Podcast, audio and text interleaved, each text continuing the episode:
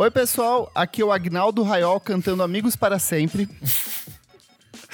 Olá, pessoal, vocês adoram Almeida da Popload Radio. Eu sou o Nick Silva do Monkey Bus. Eu sou o Renan Guerra do Screen Aniel. Eu sou a Roberta Martinelli, de vários lugares. Brincadeira. Do São Apino, do Cultura Livre do Nós. Eu sou a Sara Oliveira. eu sou de ninguém, eu sou de todo mundo e do nós também, sei lá. Fiz uma todo mundo me quer bem. Exato. E no programa de hoje a gente vai falar sobre grandes amizades da música. A gente recebeu essas duas amigas aqui para conversar com a gente. Sejam muito bem-vindas, meninas. É, que tema maravilhoso, que delícia. Sim, obrigada.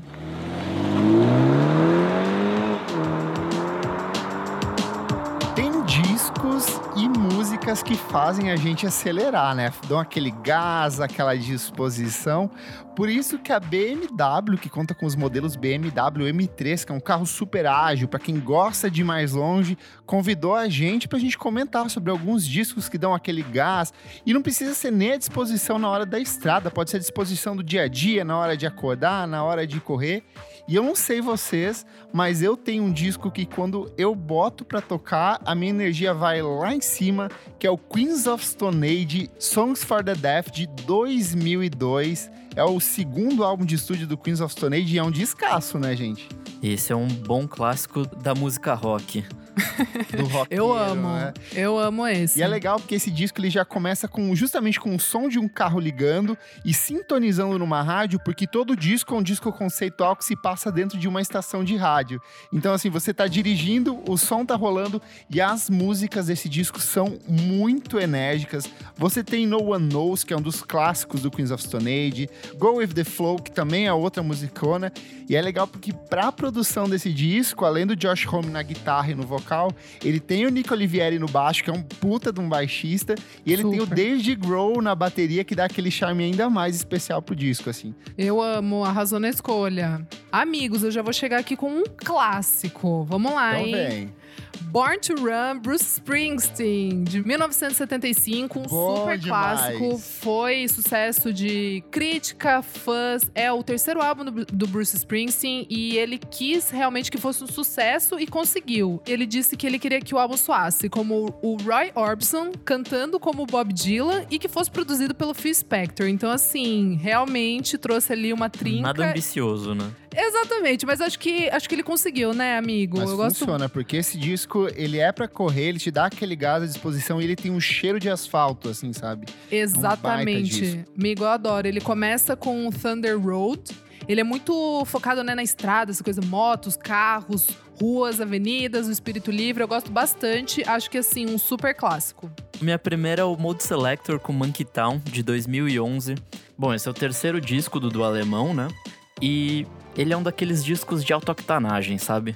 São 11 músicas e o registro passeia por vários gêneros da música eletrônica, alternando entre techno, eletrofunk e até IDM. Bom, eu acho que por ele ser tão abrangente assim, ele serve para vários tipos de viagem, ou seja, aquelas mais longas ou até mesmo o trânsito do dia a dia nas grandes cidades. Taco Play em Shipwreck, que tem a participação do Tom York do Radiohead, e você vai entender o que eu tô falando. E já que você puxou um musicão eletrônico, aí eu vou de Justice, de hum, 2007, bom demais. com Cross, estreia dessa dupla francesa incrível, um discão de French House, maximalismo. Eles pegam esse hard rock, esse rock de arena dos anos 70 e 80 e transformam isso em música eletrônica. E você tem uma sequência de músicas que vão dar aquele gás na academia, mas que se você tiver na estrada, bota para tocar, que é a trilha sonora perfeita. A sequência ali, ó, Divino e Stress, são duas músicas perfeitas, assim. Você vai lá em cima, velocidade máxima. Uma delícia, amei. Eu acho que vai fazer uma boa, uma boa dobradinha aqui com o meu próximo, hein? Ó, eu escolhi Jungle com Jungle, álbum oh, de estreia. Boa. De 2014, o Jungle, né, que é o do britânico, eles fazem um neo soul, disco, funk. Eu acho bem gostoso esse álbum. E ele começa com The Hit, que acho que já começa a acelerar ali, sabe? Você começa a se divertir e daí já a segunda faixa é Accelerate que é uma super música que tá falando realmente de carro, de você estar tá dirigindo ali. Gente, eu acho esse álbum assim perfeito. Já testei, na estrada, funciona super. E acho que ele é legal também quando você tá com alguém, pode ser um namorado, namorada, um amigo, mas se você estiver sozinho, rola também de você ir cantarolando e dançando enquanto dirige. Acho uma ótima escolha. Bom, já que estamos nesse campo aí, um pouco mais do, do funk, coisas assim, eu vou continuar nele com o Roosevelt, Polydance, que é um Amo! disco desse ano, inclusive. O Marius Luber, ele pega essa coisa meio Dua Lipa, meio Jessie Ware, meio Royce Murphy e transforma numa coisa dele, assim, ele é um álbum super futurista, parece que você tá numa estrada com luzes neon e tal, e é muito legal esse disco. Ele super combina com estrada, assim, viagens longas, ou até mesmo na cidade. Eu acho que também combina você pegar esse começo de noite e ficar andando pela cidade sem, sem rumo, com luzes neon ao seu redor. Ah, arrasou, eu amei. E olha só, para você que gosta de tecnologia, aceleração e esportividade sem limites, a gente produziu para BMW uma playlist repleta de músicas para você ouvir na estrada, em casa, na hora de pedalar, para dar aquela acelerada, para começar o dia ou para acabar o dia já com aquela disposição no ápice também. Então aqui, clica no link desse programa que você encontra essa playlist que a gente produziu exclusivamente para eles. Mas antes o que, menina Isadora Almeida? Mas antes, pessoal, a gente pede pra você que tá ouvindo seguir a gente nas plataformas de streaming. Dá lá o seguir. Nós temos também o arroba podcast VFSM nas redes sociais. Temos também o nosso site, vamos falar sobre música.com.br. Todos os episódios ficam compilados com as diquinhas todas lá pra vocês darem uma olhada no que você perdeu. Temos também o nosso Padrim. Se você puder ajudar a gente, as cotas começam a partir de R$ reais. Vai lá, padrim.com.br barra podcast VFSM. E se você apoia, você tem a oportunidade de participar, por exemplo, das gravações aqui, não é, Kleber? Exatamente. Hoje a gente tá cheio de madrinho aqui assistindo. Bruno Miranda, Fabrício Neri, o Jefferson também tá aqui. E também tem lá no nosso grupo fechado para apoiadores o Lucas Vunjão e o Romão Martinez. Muito obrigado. E semana que vem tem o sorteio do pacotão lá de brindes que a gente preparou para vocês. Boa! Gente, vamos falar sobre música então? Bora! Simbora! Vamos lá. O Roberto e Sara, quero saber, Hum. vocês que são amigas, vocês lembram quando foi que vocês se conheceram? Ou Foi onde eu conheci lembra. você, Kleber. Foi sério, Mas, recentemente? Sério, assim? eu te conheci no Prêmio Multishow. A gente fez o Super Júri. Eu conheci o Roberto oito anos atrás, quando a gente foi apresentar o Prêmio Multishow, ao vivo. Olha! Ah, A gente foi pro Prêmio Multishow em 2012, que Isso. foi a primeira vez. Bom, o Prêmio Multishow me deu os meus melhores amigos da vida, né, ultimamente. É verdade. Que é a Sara, o Cardoso e o Matias. Então, tipo, obrigada Prêmio Multishow por esse grande prêmio que você me deu na minha vida. Mas a gente foi fazer esse Prêmio Multishow e aí o que aconteceu? A gente chegou lá Eu- e eu sou muito ansiosa de horário, né? Então eu cheguei na van dos jornalistas 10. Não, era, a van saía às 6. O Miranda, na época, brigou pra sair às 8 e meia, porque não tinha menor não tem o menor cabimento ficar parado esperando. Não vamos, vamos sair Sim. na hora, não tem o menor cabimento. E aí. Era pra sair às seis, eu, eu cheguei às cinco na van e fiquei sentada esperando. Porque eu fiquei com medo da van me esquecer, sei lá. Fiquei lá embaixo. Aí, 6 e 10 chegou a Sara, super grávida da Chloe. oh. E eu não conhecia a Sara, quer dizer, não conhecia a Sara pessoalmente. Claro que eu conhecia a Sara e já admirava a Sara, mas ela entrou super simpática. Oi, gente, não sei o quê. E eu fui fofa e só, que é uma Só. frase que virou nosso hit. Só. Porque eu tava um pouco desconfiada, porque eu falei, ah, a Sarah já é muito famosa, então ela tá sendo legal por causa disso. e, ao mesmo tempo, eu fiquei, eu sou desconfiada, porque eu sou desconfiada. Capricorniana. Exatamente. Obrigada, Sara, é isso. E aí, a gente foi pro prêmio, chegou no prêmio, chamaram a Sara pra maquiar. E não chamaram as outras nós, entendeu? Aí eu fiquei um chateada. Mas eu pensei, não vou falar nada, né? Deve ser porque a Sara já conhecida aqui, não sei o que. Então, fiquei meio, meio quieta, meio triste, sofrendo, meio mundo injusto. Aí a Sara não pensou nem três vezes, me pegou pela mão e me levou pra maquiagem, me colocou na cadeira do maquiador, falou: esse aqui é ótimo, não sei o que, não sei o que lá, não sei o que lá. E aí ali o Fui Fofa e Só já quebrou e eu já falei: hum, Acho que a Sara deve ser mó legal. Já eu lembro do dia seguinte, que eu falei, vamos pra praia. E você é capricorniana também, Isadora? Não, não, mas eu tava conversando com a Roberta que a minha, a minha casa do trabalho é em Capricórnio e eu tenho Ah. muita coisa de Capricórnio na minha vida. Então é. Eu, Então. eu sinto, eu sinto a Roberta. Então você sabe que é Roberta Martinelli. Aí eu falei, vamos, vamos pra praia no dia seguinte? Aí ela falou, mas o nosso voo é às duas. Eu falei, mas é só às duas? Dá pra fazer muita coisa. né? Tô com a Aí eu Roberta. É, e eu aquariana, né? Então pra mim tudo dá certo, vamos, vamos, vamos- vai dar tudo certo. Aí, a- aí eu fui pra praia e ela apareceu e eu amei, porque a gente começou a conversar, conversar e quando eu vi a gente tava falando de coisas íntimas, assim, íntimas, eu quero dizer, de, de- que eu falo com melhores amigas e eu falei, cara, Sim. eu vou pegar ela pra mim, vai ser minha melhor amiga sim. vai ficar me- amiga das minhas amigas, dos meus amigos, dos meus irmãos. Os meus irmãos amam Roberta. Ai, que tudo. Aí Eu amo seus Estamos irmãos. aqui hoje. E dessa amizade, o que que rendeu, gente? Fala um pouco sobre o podcast de vocês também. É, eu acho que é o nós, né? O nós somos nós duas. Ele existe por causa de nós duas. Os nós que a vida nos traz e também todos nós nesse momento de pandemia, com as histórias, cada um com as suas histórias, né? E é Sim. isso.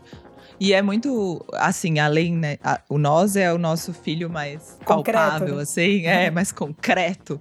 Mas eu acho que dessa amizade vem várias coisas de cuidado e de, de- por exemplo, eu até tava falando isso outro dia numa entrevista, mas que a gente vem de uma formação que, ah, são duas apresentadoras, as duas trabalham com música, então vão ser concorrentes, que é um lance Sim. muito da nossa formação, que vem de um lugar muito machista e muito louco, porque muito pelo contrário, assim, é, a Sá já trabalhava com isso antes de eu começar a trabalhar com isso, então ela me ajuda em coisas, sei lá. Eu lembro de eu perguntando, Sá, quanto eu cobro pra fazer não sei o que lá? E aí ela fica, você não, pelo amor de Deus, não é você que cobra, você precisa de alguém, vem aqui, a fé é a fé. Então me apresenta, me leva. Então tem um lance de também uma traz pra outra coisas que a outra que é muito legal e que só agrega na profissão das duas, além de pessoalmente, claro. E disso tudo, depois de tudo isso, vem o Nós, que é esse podcast que é um exclusivo do Spotify, que são que sou eu e ela ouvindo histórias de dois lados. Porque a gente falou, vamos fazer um podcast, mas não vamos falar sobre música. Foi bem isso. Falei, vamos, porque as pessoas associam a gente à música, né? Muito. Normal, natural. Muito. E daí a gente falou, vamos falar sobre as histórias, as histórias que a gente recebe. A Roberta tem um quadro no programa dela, no Som Apino, que é um- a música de afeto, em que as pessoas contam suas histórias através daquela música. Eu sempre trabalhei com memória afetiva nos meus programas, seja no Viva Voz, ou na Trilha da Canção, no Calada Noite, ou até no Nosso Amor a gente inventa, que eram histórias só de amor romântico, né? E daí eu falei, vamos falar. Só que pra gente poder formatar, o, o interessante do nós é. O interessante, aquelas, né? O interessante do programa. É o que eu quero dizer, sem arrogância nenhuma, mas assim, o, que, o, o que nos encanta é ter as diferentes perspectivas. Não é que a pessoa vai lá e ela conta a sua história, é que eu ouço um lado da história, a Roberta ouve o outro lado da história, e depois a gente reflete sobre esses diferentes lados, né? E eu acho que é esse que é o diferencial aí. A gente não tá narrando histórias, né? Sim, a gente. é, São as pessoas que contam suas histórias, a gente entrevista essas pessoas e depois é um jogo narrativo para contar essa história e a gente se encontra no estúdio para refletir sobre as, meu, sobre as diferentes vivências, né? Os diferentes Sim. raciocínios, essa vida louca. E é de e aí é chorar, muito viu? louco. É de chorar. Ah, você já ouviu? Você já O ouviu? quê? Sim, já de Claro todo que mundo sim. A gente adora. Muito bom. Ai, muito que bom. legal. Mas hoje a gente trouxe elas aqui, ó. Elas não falam de música no podcast delas, mas hoje elas vão falar de música aqui com a gente. E a gente Mas você sabe que esse- cada episódio É. tem um nome de música, né, Kleber? Exatamente. E tem Mamundi também na trilha, tocando, não tem? Tem, a Mamundi fez essa versão de. Linda. De, é, o- Do de- seu olhar. Ai, gente. O seu Do olhar, Arnaldo e do nosso Tati. olhar, olha que doida. Ela fez uma versão de O Seu Olhar do Arnaldo Antunes e do Paulo, e do Paulo Tati. E a gente tem uma coisa que é faz a playlist de cada episódio, né? A gente se inspira nas histórias e faz uma playlist. Boa. E eu acho que a Mamundi um dia vai vazar o áudio do briefing, que é assim, a gente convidou ela pra fazer. Aí ela falou: "Ai, legal, super fácil, mas me manda um briefing do que vocês querem". E aí eu, meu, eu, eu fiz a, a madura e falei, claro, a gente vai mandar um briefing. Aí eu pensei, Sara, o que, que a gente faz? O que, que manda? E aí a gente manda uma coisa, nem, eu, eu, eu até fui escutar outro dia, mas é assim: é uma coisa do coração, que vem do olho, do encontro do olhar, do seu olhar melhor o meu. O e eu falei, meu. É Maravilhosa que ela entendeu, porque realmente mal eu entendo o que a gente queria, mas ela entendeu, era aquilo que a gente queria mesmo. Tanto que eu, eu chamei a canção agora de Nosso Olhar, tá? Olha, só pra vocês terem uma ideia. Tanto que a gente já se apropriou dessa coisa do seu olhar melhor o meu, mas é uma música tão linda essa, né? Gente, eu separei aqui vários parcerias, amizades, algumas amizades desfeitas aqui. Fiquem à vontade para puxar as favoritas de vocês ao longo do programa. Eu vou tá. começar de cara com a minha favorita, que é Nando Reis e Cássia Eller. Eu acho essa ah. história tipo de um amor, de um coração, Sim. de uma delicadeza tudo que tem de mais bonito tem dentro dessa parceria. E é engraçado que ela nasce de uma forma muito curiosa. Eu tava vendo o, o, Nando há um tempo. De vez em quando o Nando Reis revisita a amizade deles, tipo, uns pensamentos e umas reflexões muito bonitas no Twitter também. E ele tava contando da primeira vez que eles se conheceram, que ele chegou super tímido para mostrar as músicas dele pra Cássia. Foi na casa da Marisa Monte, ele mostrou, ela falou: Ah, eu quero essa, quero essa, quero essa. Foi embora, foi super frio, assim, foi tipo igual a Roberta e Sara na van, foi tipo, ok, mas é só isso. Foi, foi ok tá tranquilo. E depois ele. É ele é, uma, é Capri relação... também, né? ele é fofo e só. E aí, tipo, o que rola é que quando ela roubou o Segundo Sol, que era para ser uma música que ele ia tocar no disco dele, ele achou isso maravilhoso e aí a amizade cresceu. Ele acabou virando produtor de alguns dos discos dela, ele tocou no Acústico MTV junto com ela e eternizou essa amizade numa das músicas mais lindas que a gente tem, que é All Star, né? Que é uma faixa incrível Perfeito. que sintetiza muito dessa relação entre os dois, até tipo mapeando o lugar onde eles se encontravam, o prédio, a cidade, a localização. Eu acho uma amizade fantástica, gente. E você sabe que ela não gravou All Star, né? Não. Mas não tem na versão do, do 8, do, depois, depois, não tem? Depois, né? póstumo. É, é, é póstumo. E, e, ele, e ela foi cantar, começou a cantar nos shows. E daí os filhos do Nancy, ele me contou no meu programa, no Na Trilha da Canção, no meu documentário. E daí os filhos dele foram no show e começaram a ouvir. Falaram, pai, a Cássia tá cantando, All Star. E daí ele ficou emocionado, porque ela não tinha falado nada para ele sobre All Star. Tudo. Entendeu? Arrepi arrepios. Ele, ela não falou se gostou ou não. Ela simplesmente começou a cantar nos shows. E daí Nossa. ele foi no show e ficou louco, assim. Daí ela gravou e, e só lançou, infelizmente lançou no, no, no póstumo. Né? É, naquele disco é bem legal, inclusive.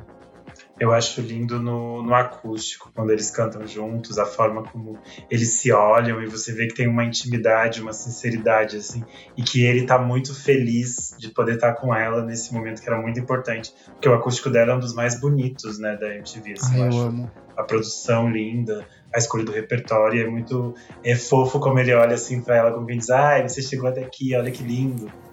É lindo. Eu acho eu esses olhares, é, ah. Acho que todo mundo sabe, não? não sei. Sabia que eu não sei se as pessoas sabem, porque é, no, no, no, documentário sobre a Cássia que passa os bastidores, né? No apresentação. Luau, sim, claro. Luau as pessoas veem e tal, sim. mas no acústico é só a parte musical. Apresenta... Uhum. É, é, que foi, não, é, foi ao ar, foi ao ar, né? A apresentação, claro. Foi. foi. Eu esqueço, desculpa. Foi. Foi mal, gente. Mas eu acho isso muito bonito desses olhares. Eu sempre acho isso bonito. Quando eu tô gravando Cultura Livre, eu acho isso uma das coisas mais bonitas, que é quando acaba a música, o olhar que existe ali naquele momento. Que muitas vezes eu, eu nunca. Eu sempre tento decifrar o que o olhar entre uma banda Ai. ou entre uma participação quer dizer. E eu nunca saco direito, assim, porque eu acho que tem tantas coisas ali nessa intimidade desse olhar do tipo, olha a cagada que você fez, ou olha o que, que, você, olha o que rolou ali, ou ficou foda. Mas esse olhar eu acho muito precioso na música sempre. Acho que por isso que a música tem grandes amizades, né? Esses elos musicais são feitos. É a intimidade, e... né? É, é. É, acaba, se acaba se criando uma intimidade absurda. Ai, ai, gente, eu vou puxar um aqui. Kleber, não, não tá na nossa pauta, mas daí você puxa na sequência a outra que está. Eu vou puxar Milton Nascimento com Loborges, que eu fui atrás Verdade. também um pouco, um pouco dessa amizade. Bom, eu coloco ela porque rendeu um dos álbuns mais bonitos do mundo, né? Então, eu, eu acho que já, já vale aqui a menção. Mas eu, tava, eu não sabia que a história é. Eles moravam no mesmo prédio, o Lô morava no 17 e o Milton no quinto. E aí, Rô e Sara, com certeza vocês sabem mais da história, mas.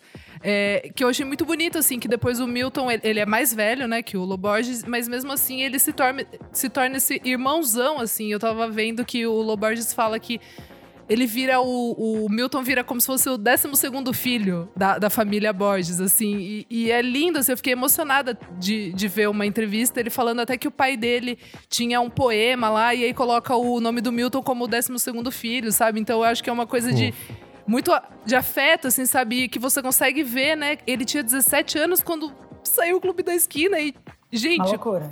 Uma como loucura que aquele encontro de, ele de almas. O girassol na, é, da cor dos seus cabelos com aquela idade. Gente, eu, não eu sei tava se na escola. no mesmo prédio.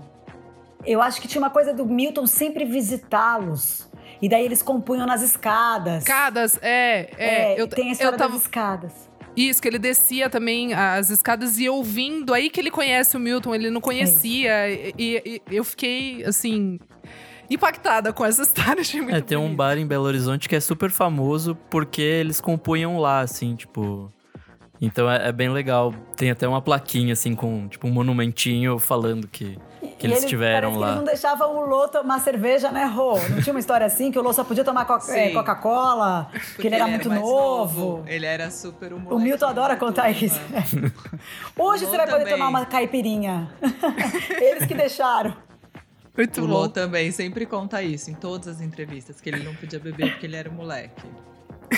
Eu amo no, no ao vivo de 50 anos de carreira do Milton Nascimento. É, é, bonito também como eles se celebram e eles dizem quanto é divertido estar sempre juntos. E aí eles estão rindo e eles estão brincando. E eu acho que é, é o bonito da amizade deles de comporem coisas tão profundas e tão. Ah, intensas, Sim. né? Mas daí no dia a dia, quando eles estão conversando juntos, tem essa coisa de uma leveza, né, da amizade, que é muito interessante, assim. Que você só consegue com pessoas que você tem uma intimidade muito grande. De você ter esse espaço de ser muito leve, muito solto, mas também ser muito profundo e conseguir compor aquelas coisas tão bonitas que eles fazem juntos. E é tão fácil você ceder a, a, ao, ao, sucesso, a questão do dinheiro, a questão, outras questões envolvendo esse processo todo e a amizade se desfazer assim em questão de, de segundos, sabe? E é, e é curioso ver como algumas se preservam de um jeito. Talvez porque seja de fato amizade, né? Amizade, realmente, amizade não é um interesse, não é um, uma colaboração musical apenas, pura e simples, né? Eu acho Sim. que os Paralamas têm isso também, né? Sim, é, eu ia falar deles é. muito. Ele, a primeira vez que eu entrevistei eles foi antes da pandemia. Acho que foi a última entrevista que eu fiz presencial foi com eles. E eu fiquei muito chocada com os três, porque realmente, assim, eles três juntos contam uma história, sabe? Eles né? sabem pedaços da história, tipo que um sabe o nome, o outro sabe o lugar, o outro sabe não sei o quê. Sabe? Eles se é muito. É super emocionante. Eles se complementam. Eles são realmente um exemplo de amizade em primeiro lugar.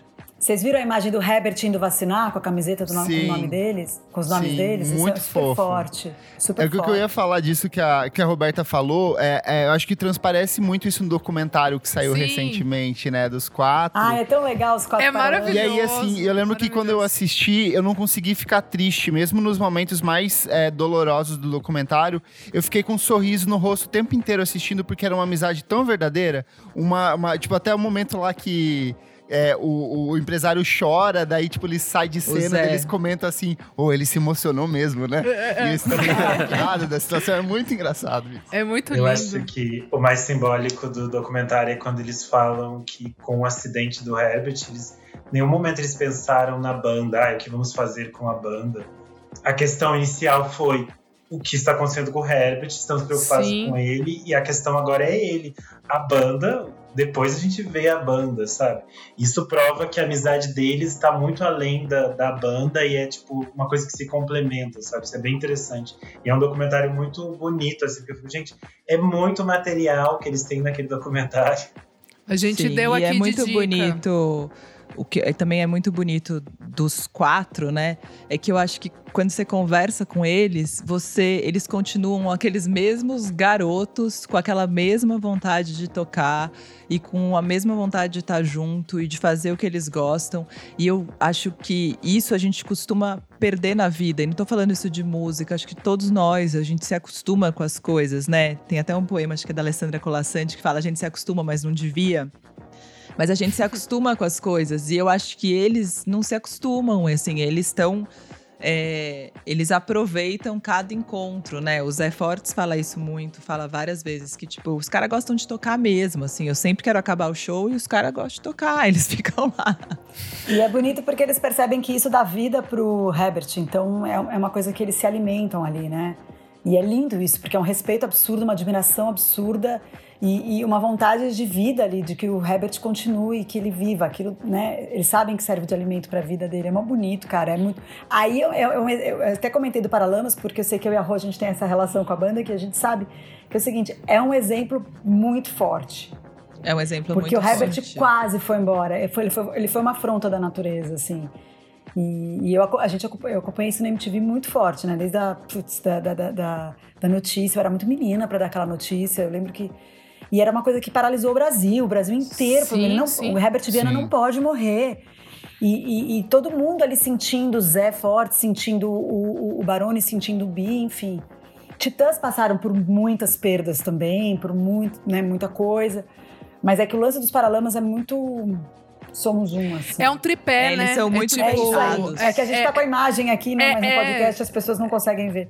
É, é um tipo, tripé. É um a Isa tá fazendo um 3 com o dedo, você ouvinte que tá ouvindo agora, ela fez assim, um 3 Mas é Sim. muito forte, é lindo Sim. demais. Vocês querem puxar alguma aí que vocês gostam muito?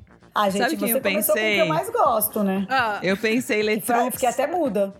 Letrux, a Letícia Novaes, a Letrux com o Arthur Bragante ou com a Marina Lima depois, né? Mas é, acho verdade. que a Letrux. Uh.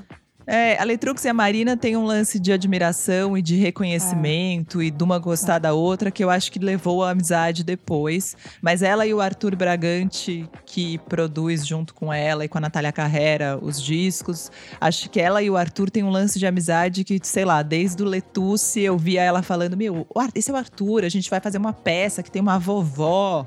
Eles têm umas, uns lances e umas histórias muito intensas muito e muito loucas que eles querem fazer. Então, acho que os dois juntos têm esse esse lance muito, muito forte. Eu tenho a melhor história do mundo, né? Que eles tinham um Ai, outro conta. projeto que chamava Tru e Tro, Desfrute ou Frite. Gente, essa história é a história mais surreal da minha vida. Eu contei, já contei uma vez, eu acho, num programa com a Letrux. Mas a gente foi nesse show no Sesc Vila Mariana. Eu e o Fábio Rigobello, que é um amigo meu, que é jornalista. E aí, a gente fumou um beck antes de entrar no show. Importante esse detalhe porque entramos no show. Quando entramos, era naquele auditório pequeno do Sesc Vila Mariana. Sim. E aí, era um show que ela ficava meio vestida de noiva, era uma piração, né? Truitrô, desfrute ou frite, era bem isso. Desfrute aí, ou frite é maravilhoso. Entra um cara com uma placa escrito fumaça. Começa a tocar o alarme de incêndio do Sesc. As pessoas começam a sair todo mundo sai. Eu e o Fábio Rigobello, a gente olhava um pro outro e falava assim: que foda, que arte, que momento. o moço do Sesc entra, tô só nós dois sentados, tá? Todo mundo fora. Inclusive os artistas, tá? Ficou só nós dois lá. Porque a gente tava compreendendo a obra de arte mais do que o pessoal. Aí, Coisa que a Roberta jamais faria hoje. jamais. A pessoa jamais. mudou da água pro vinho. Total. calor aqui. Eu tô passando mal. Ah, o moço do Sesc entra e fala assim: pessoal, a gente tá num procedimento de incêndio. Vocês queiram, por favor, acompanhar lá para fora? Eu falava para ele assim: olha no meu olho e fala se é verdade, porque tá muito difícil de entender. ah, porque se for verdade, a arte e a vida se encontraram num momento meu muito Deus. exato. E ele assim, gente, por favor, ele implorando pra eu sair. Tipo, quem é essa louca que não vai sair do show? Tá pegando fogo. E a Letícia também ficou no palco um tempo falando assim que absurdo que vocês estão fazendo isso, isso é surreal, isso é surreal. Meu Bom, Deus. saímos, fomos pra calçada. Ela de noiva, vestida, o pessoal todo. a gente, o pessoal do show da Gal Costa, que tava no teatro, na, na rua. Gente, parece episódio dos normais, meu Deus do céu. Aí vira e fala: beleza, a gente pode voltar. Foi um incêndio no quinto andar, passou, a gente vai voltar. Voltamos para dentro. Isso assim, eu já tava assim, o que que tá acontecendo no mundo? Aí quando a gente volta, a Letícia me vira e canta teatro, teatro, es todo teatro. E eu assim, não, que louco, o que tá acontecendo? Tá muito difícil. Acabou, a gente tava tão eu e o Fábio tão tipo, o que, que aconteceu hoje? Eu falei, não vai dar tempo de falar com a Letícia, eu vou deixar um recado para ela, vou deixar lá no moço do estacionamento. Meu Deus. Escrevi um, um, tipo, foi maravilhoso, que, que lance, não sei o quê. Falei pro cara do estacionamento, entrega pra cantora. Dei para ele. A Letícia não foi de carro, ele entregou pra Gal Costa. Maravilhoso! Bora, Maravilhoso! Bora Palmas! Eu tô com dor Bom, no maxilar gente, de tanto dar risada. Foi isso. Foi isso que aconteceu. Foi muito louco. Era um incêndio de verdade. É Só que bom. o Sesc não deixou a Letícia usar fogo, porque ela queria usar fogo nessa hora. Por isso que ela entrou com a placa fumaça. Aí ela achou que o Sesc tava zoando ela, gente. O Sesc ia zoar alguém com um alarme de incêndio. Ai, Enfim, foi uma, louca, foi, foi uma coisa muito louca. Só Ai, com a Letícia perfeito. que isso aconteceria. Gente, essa história é muito maravilhosa. Boa, a Roberta falou da, da Marina. E quando eu entrevistei ela pro Screenel, eu fiquei encantado que ela contou uma história longuíssima da amizade dela com o Mano Brown. E é uma, das, uma amizade super inesperada. E Verdade. eles se encontraram muito agora no tempo de pandemia. Porque Mas os caras falou... do rap, eles, eles adoram a Marina Lima, eles respeitam muito a Marina. É muito ela legal falou que isso, ela era né? chamada sempre pra ir em premiações, que eles adoravam chamar ela e ela amava, porque ela dizia: assim eu encontro eles que eu escuto e não tinha onde encontrá-los. E aí ela fala que ela conheceu o Mano Brown num VMB, acho que no primeiro VMB, ou segundo, alguma coisa assim, bem lá no início. E aí ela ficou, tinha o contato dele, eles se encontravam nesses prêmios. E às vezes eles trocavam uma mensagem, tipo assim, ah, vamos se encontrar então no festival, vamos jantar junto. Só que aí agora, na fase de, de pandemia, ela falou, ah, vamos gravar uma coisa juntos, vamos compor alguma coisa juntos. E aí ele começou a ir para o estúdio que ela tem em casa, eles passavam, tipo assim, o dia inteiro juntos. Aí ela falou que, que ele levava ela para dar voltas de carro por São Paulo. Eu fiquei imaginando, imagina os dois andando no carro do Mano Brown por São Paulo. É uma amizade assim perfeita. Eu acho incrível. Amém. Gente, eu vou puxar uma. Vou puxar uma gringa. Uma, uma amizade que. Gringa. Aliás. Gringa, que eu, aliás, conheci lá quando eu era estagiária na MTV, né? Que é o Nick Cave com o Warren Ellis. Que eu acho olha, que assim. verdade. Olha. Gente, é Sara, com o Lema, hein? O Lema que me ensinou. Ai, o Lema maravilhoso. Onde ele tá agora? Cadê Não o sei, Lema? Tá Deve estar tá por aqui, perdizes com um milhão de vinil em volta Ai, dele. Amo, Perfeito, um beijo, Lema. E que me apresentou Nick Cave. Musical. Exato. E aí eu fui muito atrás, assim, de entender também o porquê que eu achava o som do Nick Cave meio grandioso. E aí eu cheguei no Warren Ellis, que é do Bad Seeds. E aí eu fui descobrir que ele só entra na, na vida, assim, do do Nick Cave em 1995 com o Murder Ballads e daí essa amizade continua, né? Eles dizem sempre em entrevistas que são melhores amigos. E eu acho muito foda porque esse ano saiu o Carnage, que é um puta discão, álbum, descasso. Vai estar, tá, acho que, na minha, no meu top 15, sei lá, de álbuns do ano, que eu achei realmente incrível. Na minha jornalista. Que... Olha, boa. Tá no nome, é gente, tá no nome.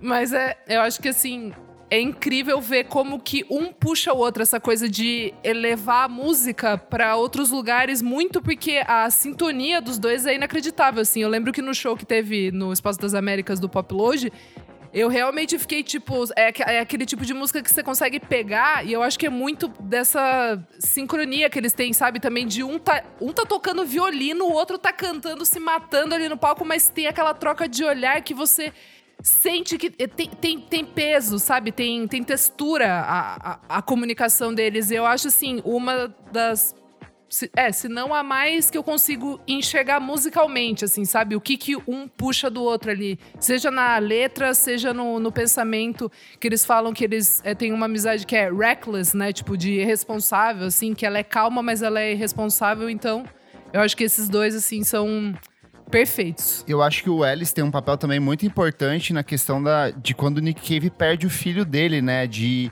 Exatamente. saber como dar um tratamento melódico para aquelas letras que eram muito sensíveis, muito intimistas e trazer um pouco da dor para própria pro uso dos sintetizadores, ele vai para uma coisa mais eletrônica, mais atmosférica, então é de fato é muito bonito mesmo. Uma amizade que eu acho que foi que é muito potente para música brasileira e que eu não sei como está hoje em dia, mas é Roberto e Erasmo, né? Esse é um ah, clássico. É mas que eu acho que com o tempo a amizade deve, não sei se eles se falam, né? Será que eles se falam? Reza a lenda sim, que eles se eu encontram uma vez por ano para compor. É. Tipo, várias entrevistas recentes que o Erasmo deu, ele falou que vez ou outra eles se encontram, sentam, compõem, porque eu, eu terminei de ler a biografia recente que saiu do, do Roberto Carlos do JB. JB Medeiros. É.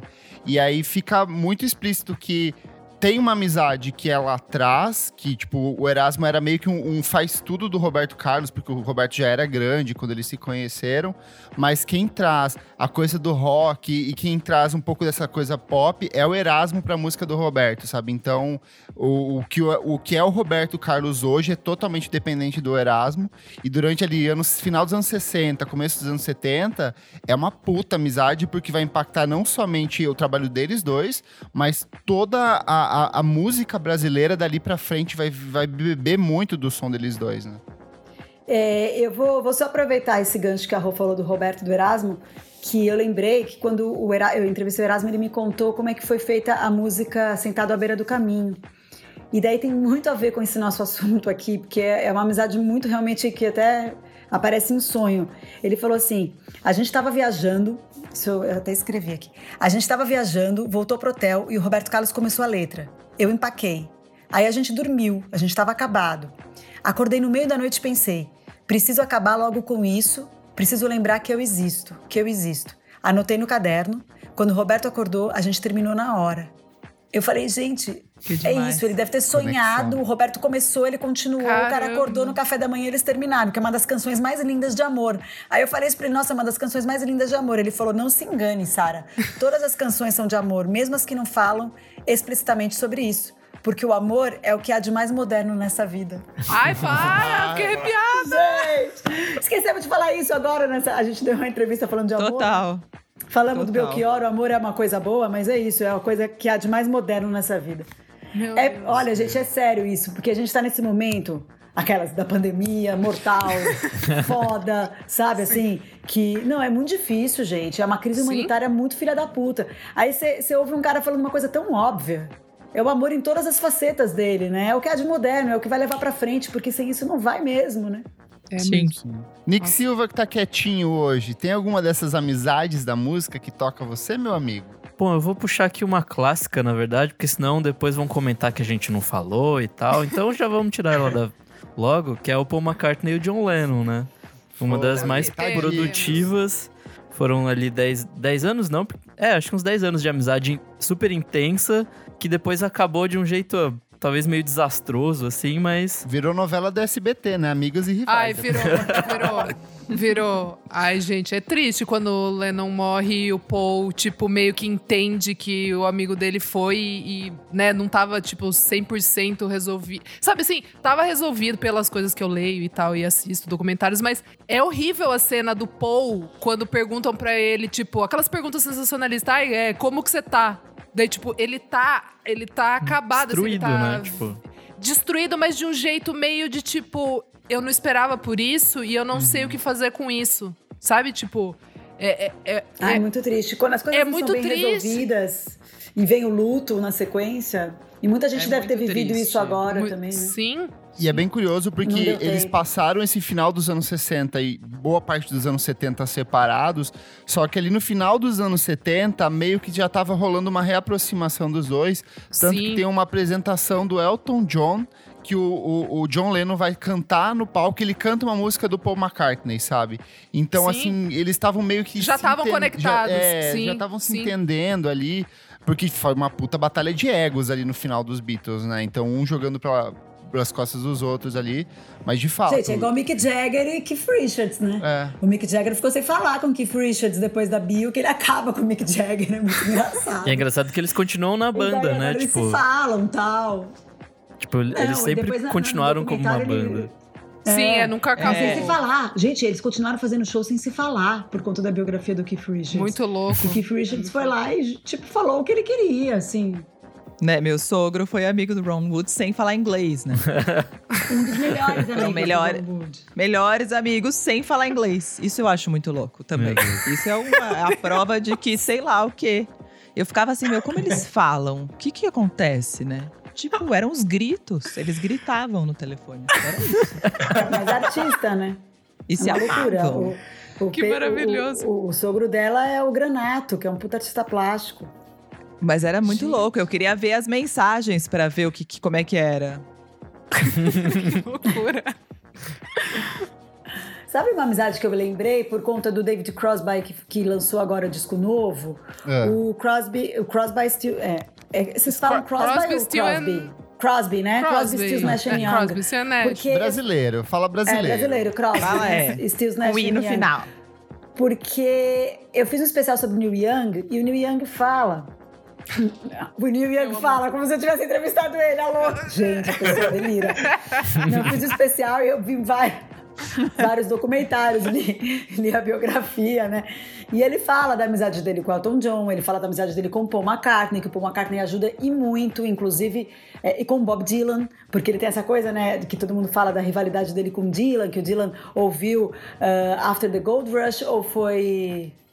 Qual que foi que ele ouviu? Que ele falou, não, sou eu cantando, como assim? Heart of Gold. Uhum. Que ele ouviu Heart of Gold e falou, sou eu cantando, que absurdo. Tipo, que até ele falava, meu, será que eu imitava o Neil Young? Pensa, será que eu imitava o Bob Dylan? Não sei. Porque ele começou depois, o Dylan começou muito novinho, né? Ele já Sim. não era tão novinho assim quando ele começou. E daí ele diz também que Paul McCartney e os caras ajudavam muito nas instituições deles, que eles não falam, mas ele, tem, ele ajuda instituições para crianças com deficiência, que ele tem filhos deficientes, né? O, o Neil Young. E daí vai além da música. É muito interessante isso, né? Porque o Bob Dylan é essa pessoa doida que a gente não sabe decifrar, a gente não sabe quem é direito. Né? Sim, sim. Eu tenho uma história ótima, que eu quase atropelei ele. Mas. não, calma, não, calma. É verdade. Você ah, conta essa história. Não pode dar. Você vocês não pode puxar. Têm, é, vocês têm repertório. Vamos lá. Vamos Mas lá. tem isso. Aí eu lembrei, porque até a gente tava fazendo a playlist de, de, de um episódio, falei pra Rô, falei, Rô, tem uma, essa música River, sei lá, esqueci até o nome. River Aside, sei lá, do David Crosby. É que a, a, a Rô acabou fazendo uma playlist só de música brasileira, aí não ficou essa. Mas eu amo. eu e a Sara fazendo agora... playlist é assim: a Sara me manda e eu falo, ah, legal, legal, legal, legal, legal, legal. Aí depois, quando eu vou fazer e juntar e colocar em ordem, aí eu mando, tipo, sai, ela, aquela não entrou, aí eu, ah, não, tinha, acabei esquecendo. aí ela, ah, tudo bem. Mas eu amo que vai ter um Super Tramp num desses. A gente colocou um é. Foo Fighters em outro. Eu consigo dar uma. Eu coloco uns pop ali pra, pra falar. Ô, ô, Roberta, abre o seu coração grunge. Aí Nirvana, vamos tocar mais do ar. Não, mas eu amo, eu amo. E tem muita coisa que eu aprendi no programa dela, né? Assim, Giovanni Cidreira, por exemplo, que eu ouvi pela primeira Ai, vez. Tudo. Eu falo pra todo mundo, é. gente. Toda hora eu falo, gente, eu aprendi Somos isso no Cidreiros aqui. Somos cidreiros. É, conheci no São Apino, conheci Zé Manuel no, no Cultura Livre. Eu falo mesmo, sempre fui super Roberta Martinelli Team. Mas, voltando, o que, que eu tava. Ah, que eu atropelei o Bob Dylan? Bob assim, Dylan, é, queremos saber essa história. Nem o eu JB sei, Medeiros tinha encontrar. O Bob Dylan, toda vez que ele faz show, fazia, né, gente? Ele sai pra andar na cidade. E eu sabia disso, porque eu sou assim, realmente fanática pelo Dylan. E daí, eu tinha lido que o JB Medeiros tinha encontrado com ele na semana anterior, no show do Rio, que ele tava andando por Copacabana com, uma com um gorrinho tal, não sei o quê. Aí, eu fui no show, é, eu, eu, todos os shows que ele fez em São Paulo eu fui, né? Esse era, acho que, a segunda vez que ele tinha vindo, que foi 2012. Ah, do Credit Car. É, eu fui no show. Quase fui expulsa, porque eu e o Smir, meu irmão, a gente filmou ele cantando Mr. Tambourine Man para o Smir usar no filme. E daí o cara confiscou meu celular, eu tive que devolver, no, ele teve que me devolver no final, mas enfim. No dia seguinte eu fui ao teatro com a Fernanda Thompson, que é a nossa maravilhosa parceira de trabalho e minha, uma das minhas melhores amigas também. A gente foi ao teatro, eu estava grávida. Esse detalhe é importante, tá? Aí a gente estava passando e parou eu não, eu não, sou boa de contar a história como a Roberta. A Roberta é muito mais engraçada, mas enfim.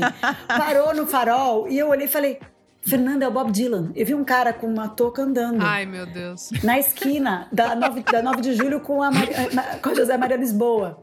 E a Fernanda Thompson falou assim para mim: Imagina que é o Bob Dylan. Eu falei: Fê, é o Dylan. Eu não sei o que aconteceu, que eu gritei, ela assustou, ela entrou com o carro no posto de gasolina, ela fechou o Bob Dylan. E o Bob Meu Dylan Deus. recuou e a gente gritou: Bob!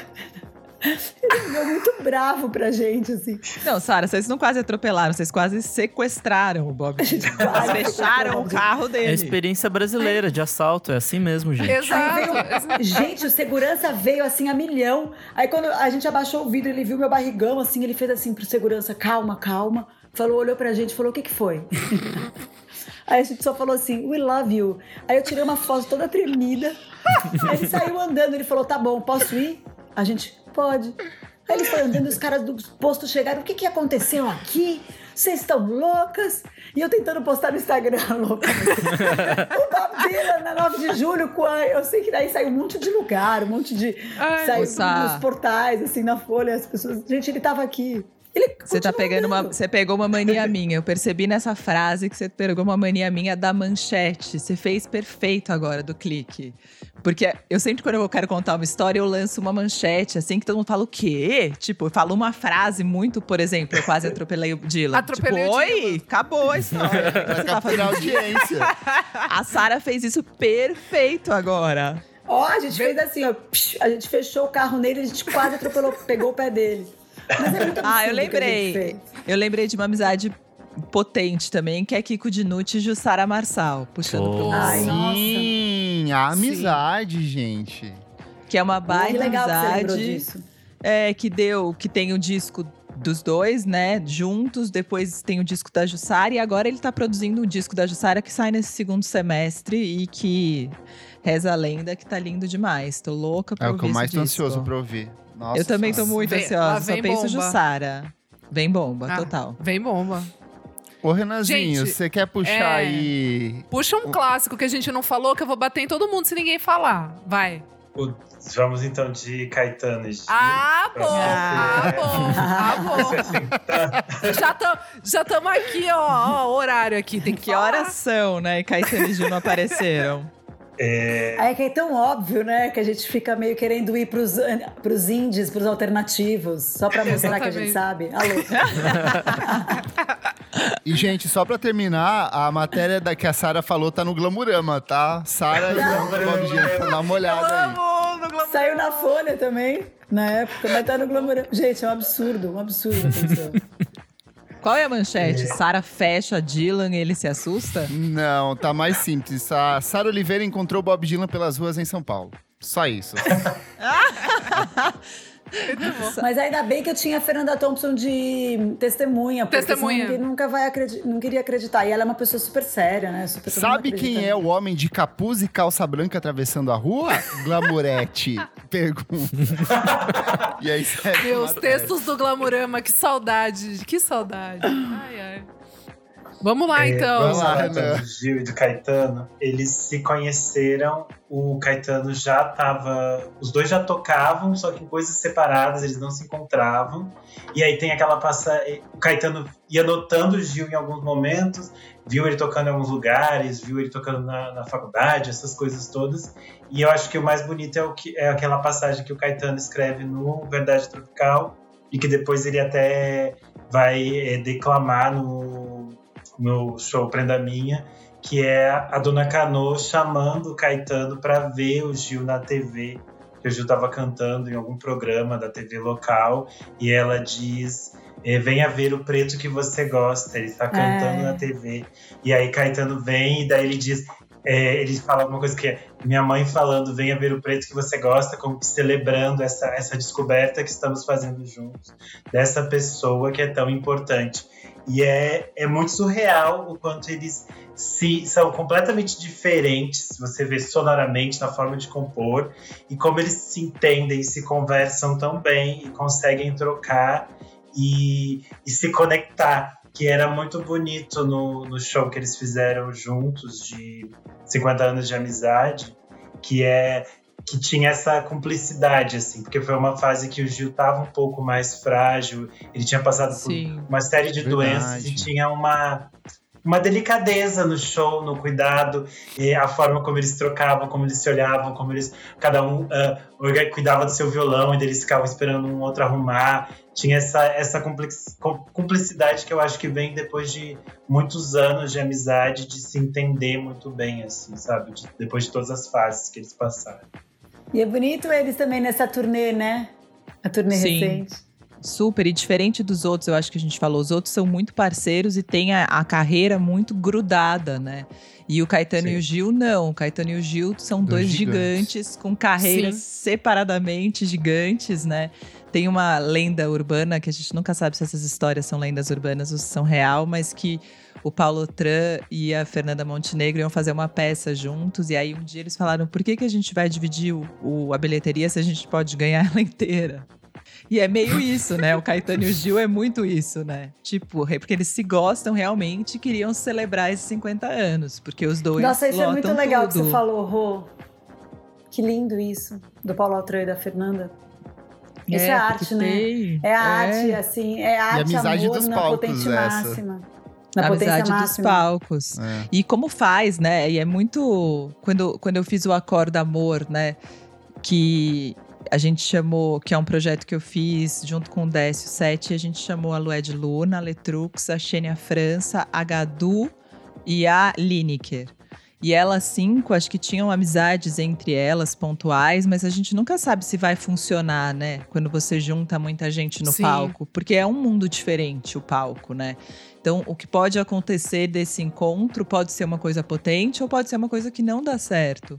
E é muito bonito quando dá certo, né? Quando são artistas com carreiras independentes e que no palco se potencializam, que é o caso do Caetano e do Gil e claro que eu não estou comparando isso com as meninas, mas com elas rolou esse encontro potente é, no palco e que não dava para saber, na verdade. É um risco que se corre, né? Eu Sim. acho que isso é interessante quando a gente pensa é, nos quatro baianos, né? Porque eles têm suas carreiras muito independentes. Caetano, Super. Gil, Gal e Betânia. E Sim. aí, quando eles estão completando, acho que 15 anos, ou 10 ou 15 anos de carreira, a Betânia diz: vamos fazer um show juntos. Decide fazer os Doces Bárbaros. São os quatro no palco, é tipo assim, quatro energias muito fortes, muito distintas, e aquilo vira uma explosão e é muito. E daí tem os dois documentários. Tem o primeiro, desse primeiro encontro dos quatro, e tem o segundo documentário quando eles se reencontram no início dos anos 2000. E é maravilhoso quanto é, são umas amizades que eles têm esses momentos de distanciamento. Por exemplo, os fãs de Bethany e Gal estão sempre atentos para saber. Elas estão se falando, elas estão conversando agora, o que é. aconteceu entre as duas. E aí, quando elas voltam, viram essas coisas muito potentes, que daí elas se encontram no no segundo documentário, Caetano e Gil ficam assim: a gente não gravou o primeiro disco no estúdio porque a Betânia não queria e ela disse pra Gal não fazer também. E daí ela falou: Gal, vai ficar muito mais bonito ao vivo, porque nós somos intensos, vamos fazer ao vivo. E daí a gente não gravou no estúdio porque a Betânia não queria e, e a Gal topou com ela. A gente só tem ao vivo. Daí a Betânia e a Gal se olham e falam: Nossa, nossa, eu nem lembro disso, gente. Que aconteceu? Eu não lembro. Acho que podia ter feito estúdio, hein? E ela tem, essa, eles esse, os quatro têm essas coisas que se, se divertem muito juntos, é muito engraçado, assim. É muito maravilhoso, porque tem isso mesmo até da elas têm isso, né? A Gal ela, ela tem essa coisa da memória, que é maravilhoso, porque ela lembra de umas coisas, outras coisas ela nem, nossa, não tá. E o Caetano e o Gil, eles lembram de coisas, tudo, gente, sim, de detalhes. Nossa. É, é, muito doido. A gente, quando entrevista eles, fica assim, gente, é impressionante a memória. Não, não falha. Impressionante. Nesse último do Narciso, o, o Caetano descre é, ele descrevendo um momento que é tão ruim, assim, que, que é aquela coisa que você quer apagar, né? Mas ele falando com umas riquezas de detalhe, umas coisas. Eu, gente, eu tenho 29 anos, eu não lembro. Sabe, eu não lembro mais das coisas e coisas ruins eu quero apagar. E ele. Lembra ele tudo. descrevendo assim. Mas quanto Deus, será eu... que ele tem de visão histórica também, né? O Caetano Caetano é um cara ambicioso, é um cara muito focado, né? Eu acho que ele sempre é, soube isso. também aonde ele queria chegar. Então, eu acho que ele tem essa narrativa de quem tem uma visão histórica de si mesmo, né? Um Sim, pouco. Sim, faz sentido. É Sim. É que, é que eu fico pensando. Imagina todas Leonino. as histórias que o Caetano tem, gente. Ele tem, tipo, amizade com o Moldova, amizade com Mercedes Sosa, com David Byrne. David Byrne Todo mundo, gente, quantas histórias maravilhosas ele tem. Tipo, Almodóvar vindo pra casa dele pra passar o verão. e os dois tomando Total. banho de mar. São também amizades perfeitas. Não, gente, o Almodóvar, ele falou agora, o ano passado, na pandemia, que ele, ele compõe, não, que ele escreve, ele roteiriza filme, ele se inspira ouvindo Caetano. O processo dele é esse: ele coloca Caetano pra, é, no, no, na vitrola, começa a ouvir Caetano Veloso, aí ele começa a escrever um filme. Ah, gente, para! Maravilhoso. Para! para. É e Novos é. Baianos? Novos Baianos ah, é uma ah, amizade. Né, eu acho que pelo menos a minha geração cresceu querendo ser novos baianos. O que eles eram, não o que se tornaram. não todos. Mas não eles todos. é um caso que rolou uma ruptura ali um tempo e depois voltaram, né? Sim. É que é louco isso, né? Eu tô, pensando aqui na gente conversando sobre as amizades musicais, que tem um lance da arte, né? E de como isso influencia na arte, mas não tem como a gente não falar também de relações pessoais que fica parecendo quase um tititi da música. Sim, mas que sim. rola muito, né? Um disque me disque, porque eu acho que quando a gente ouve uma música compôs, sabe, é uma composição dupla, ou eles fizeram essa música, a gente quer saber como eles fizeram, a gente quer saber da relação do Nando com a Cássia, a gente quer saber da relação dos Novos Baianos. E de alguma maneira existe uma folclorização, ou a gente vai ouvindo histórias e espalhando histórias que fica quase como um tititi da música, né? Eu acho que é meio o Fleetwood Mac, assim, né? Que eles eram casais de boa, amigos. Boa, Viram um sururu, um trai o outro e se transformam num dos melhores discos da música pop. Mas é, tem muita fofoca, muita história por trás que a gente também não rumors, sabe se é verdade. Rumors, é. Eu rumors. nunca sei o que é verdade deles. Eu sempre acho que é tudo inventado, que é fantasia e que fizeram o disco, sabe? Não, não. Eu tava ouvindo um podcast com a Stevie Nicks. eu tava lá, eu pensei que você ia falar, eu tava lá. Não, eu tava ouvindo um podcast. É, não parecia... Eu ia falar, me manda o link, você tava lá. Eu, eu tava, tava em 1976. com a, com a Stevie Nicks e ela falando que, tipo, as drogas, a quantidade, a quantidade de droga que eles usavam nessa época. Então, assim, realmente loucura total. Nicks é... falou que só acordou muita nos curiosidade. 80. Mas isso Sim. gera muita curiosidade, né? Esse lance de misturar Sim. ficção e realidade, né? A Letuce mesmo, a Letícia Novaes, quando fazia a banda com o Lucas, que era o marido na época, o companheiro. Rolava uma coisa muito que eles fizeram desse amor, o palco, e depois eles separ eles fizeram um disco. Primeiro, que era o plano de fuga para cima dos outros de mim. Aí eles lançaram Manja Perene, que era tipo, vamos ficar juntos para sempre. E aí eles separaram, foram para Portugal separados e fizeram o Estilhaça. Nossa, então é tinha é um lance muito de você acompanhar uma, uma coisa e que ao mesmo tempo é difícil de segurar, né? Essa especularização de si próprio, né? Mas tem uma, uma chamada legal, tem um espetáculo da, da companhia, uma companhia aqui de São Paulo, que chama Ficção, que eles pegaram depoimentos de pessoas e depois. Enfim, acho que o Coutinho fez isso também, né? De pegar a gente contando a verdade, gente interpretando. É, Mas de esse cena, lance, o jogo de cena, a gente no nós, né? A gente pega a vida real, é. enfim. A vida real é interessantíssima, ainda mais quando misturada com a arte. Quando a gente não sabe o que é verdade ou mentira, aí Aí, tamo lá. Aí, tamo lá. Olha, mas tem várias coisas, tem vários... Olha, se a gente for ver dos, dos, dos monstros da, da música brasileira, né? O Vinícius de Moraes e Tom Jobim, tem Aldir Blanc e João Bosco, né? Amizade que é uma dupla faltam, e tanto. Né? Mas eu pensei no Caetano, no Gatas Extraordinárias, que existe uma lenda que ele não gravou porque rolou, ninguém sabe quem são as gatas extraordinárias. Né? Não, mas então... ele fez pra Cássia. Então, sim, mas aí parece que ele nunca gravou porque rolou um ciúmes ali do Gatas Extraordinárias. Ah, é uma lenda urbana que se repete. Eita, é. Essa tigresa é pra é, mim, tigresa é, é pra é. Total. Se você acha que uma música é pra você, joga logo na, na imprensa pra viver. Vai que vira. Luana Giovanni. Gente, o papo tá ótimo, mas a gente precisa encerrar aqui. Tem muitas outras amizades, eu acho que rende um programa 2 aí. Mas eu vou agradecer, Roberto e Sara, por ceder esse tempinho para conversar com a gente. Foi maravilhoso contar essas histórias. Muito. Contar a história de que atropelou Bob Dylan, gente. Isso foi maravilhoso, já valeu a noite. Valeu então, o podcast. Vou deixar Ai, gente, mas a Roberta ia contar muito melhor essa história do que eu. Não, pode deixar. Na próxima entrevista. Não, na próxima Mas a Roberta entrevista sou contou. eu. Mas a Roberta contou o melhor sketch dos normais que não foi pro ar. Então, assim. Performance Então, assim. Eu amei. Eu amei. Foi tudo. Meninas, fiquem à vontade para dar as redes sociais de vocês, onde as pessoas encontram vocês. Falam também onde as pessoas podem ouvir o podcast de vocês. Bom, o Nós é um exclusivo Spotify, então pode ouvir no Spotify. É bom colocar Nós, Roberto e Sara, porque Nós é um nome difícil de busca, né? Eu Sim. a gente pensou isso tarde demais. Mas Nós, Roberta, Sara, acho que aparece. É, E é isso, Nós Não, tem eu acho que se põe Spotify. nós aparece já, Rô. Pra gente, porque a gente já pôs muitas vezes. Eu acho que pra uma pessoa que nunca. Ah, eu sou muito Talvez zeza não, disso, porque tá. hoje eu, eu fiquei ajudando umas pessoas, sabe? Tá. Ou me escreve Sim, no sim. Instagram, eu fico super ajudando as pessoas a achar. E se tiver, é, se vocês tiverem também arroba, sites, enfim, se o pessoal quiser encontrar vocês. Ah, o meu é arroba Roberta underline Martinelli com dois L's e I no Insta. Boa. E o da Sara é arroba Sara Oliveira com H. Isso, Sara Oliveira. No Twitter e no Instagram. Eu sou super twitteira.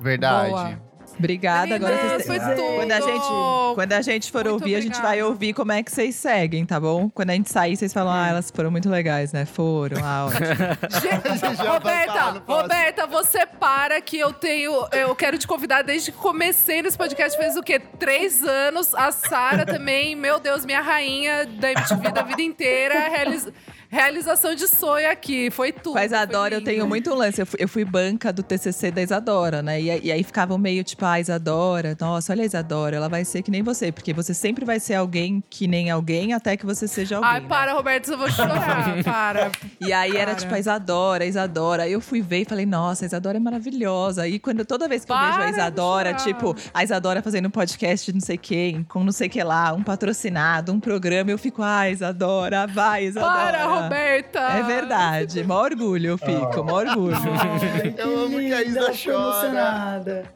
É, não, merece Gente. muito, porque Agora vai lá conseguir seguir. Não, porque lá naquele TCC, sabe? Que é uma coisa muito de faculdade, ela tava lá toda apaixonada, toda entregue, muito fazendo aquilo, acreditando demais. Então, merece demais. Tô feliz Ai, de estar gente, mas aqui ó, até eu fico emocionada, sabe por quê? Não, é verdade, porque eu acho que essa coisa do audiovisual, a gente que é comunicadora, tem que gostar muito mesmo, né? Quem faz comunicação. E ainda E mais gente- mulher.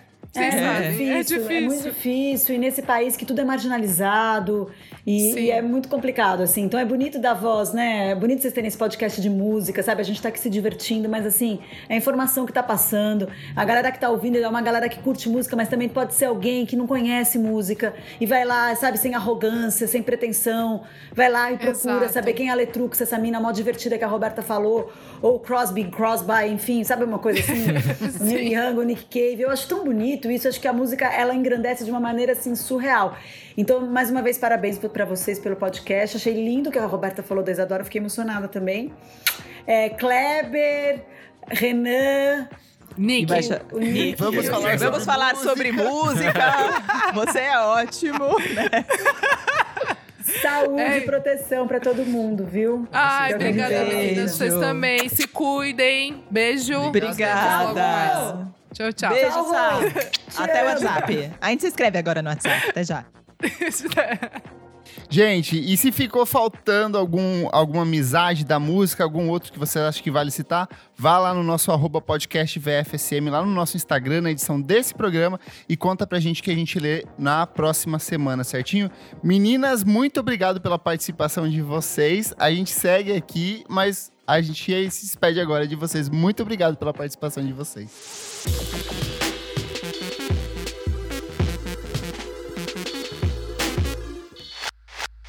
Segundo bloco do programa Não Paro de Ouvir. Nick Silva, o que, é esse bloco? Nesse bloco a gente dá dicas de coisas novíssimas que a gente não para de ouvir.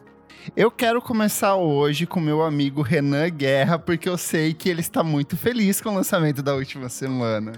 Feliz e triste, feliz e triste. coisa triste. Feliz e triste, vivendo nisso também. É, é o álbum novo da Maria Bethânia, Noturno. É, ano passado ela já tinha dado entrevistas falando é, que pensar no Brasil deixava ela triste e desanimada. E eu acho que Noturno é um álbum dela muito conectado com esse tempo. Era impossível que ela fizesse agora um disco falando sobre as belezas do Brasil interiorano e todas aquelas coisas que alguns outros momentos ela pôde fazer, mas ela vem com um álbum muito Não, mais é mesmo forte. Malu Magalhães, quer dizer, desculpa. Ai, ela vem com um álbum Não que- fui eu, não fui eu. Eu fiquei quietinho. Ninguém aqui falou nada. Foi só um- uma mensagem, gente, pra fazer, fazendo uma gracinha, mas fazendo pensar, entendeu? Fiz o que ele quis fazer pra vocês. É, esse disco da Betânia é um disco curtinho, bastante de- delicado, mas é interessante que ele vai trazer outros compositores para o universo dela. Ela vem acompanhado de gente mais jovem, por exemplo, tem o piano do Zé Manuel, ela vai cantar coisas do Tim Bernardes.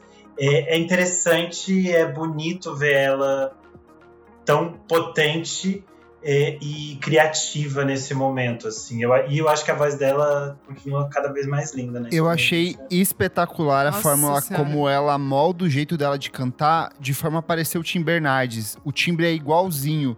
Em vários momentos eu achei que era um dueto dos. Quando a primeira vez que eu ouvi, ela canta muito igual o jeito que o Tim Bernardes canta. E eu fiquei Amigo, assim, que louco é o Tim que tá isso. cantando? E aí não, é só a Betânia assumindo tudo, sabe?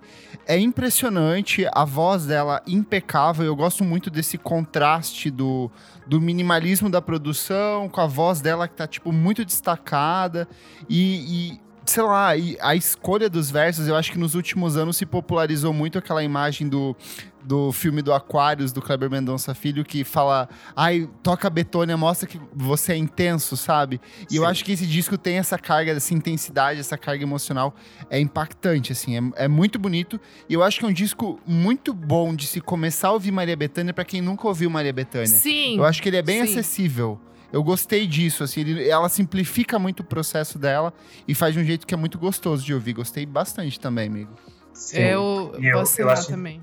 interessante que ela, ela quando estava fazendo o processo do- de produção do disco, tinha surgido a história de que ela ia gravar evidências, né? E Ah, o, O- compositor não o deixou, da né? O dono Obrigada. da canção não deixou. E aí, como Obrigada. o Mauro Ferreira falou, a Males que vem parabéns, Muito porque essa bem. música não ia fazer sentido. Nada. nenhum sentido. Nenhum sentido. Nossa. Porque essa música é muito mais pra fora do que é esse disco, e esse disco é outra coisa, outra vibe, assim. Olha, amigo, Mas, enfim, por isso que você é jornalista. bonito. Sabe Ela- sintetizar as coisas. Olha, maravilha.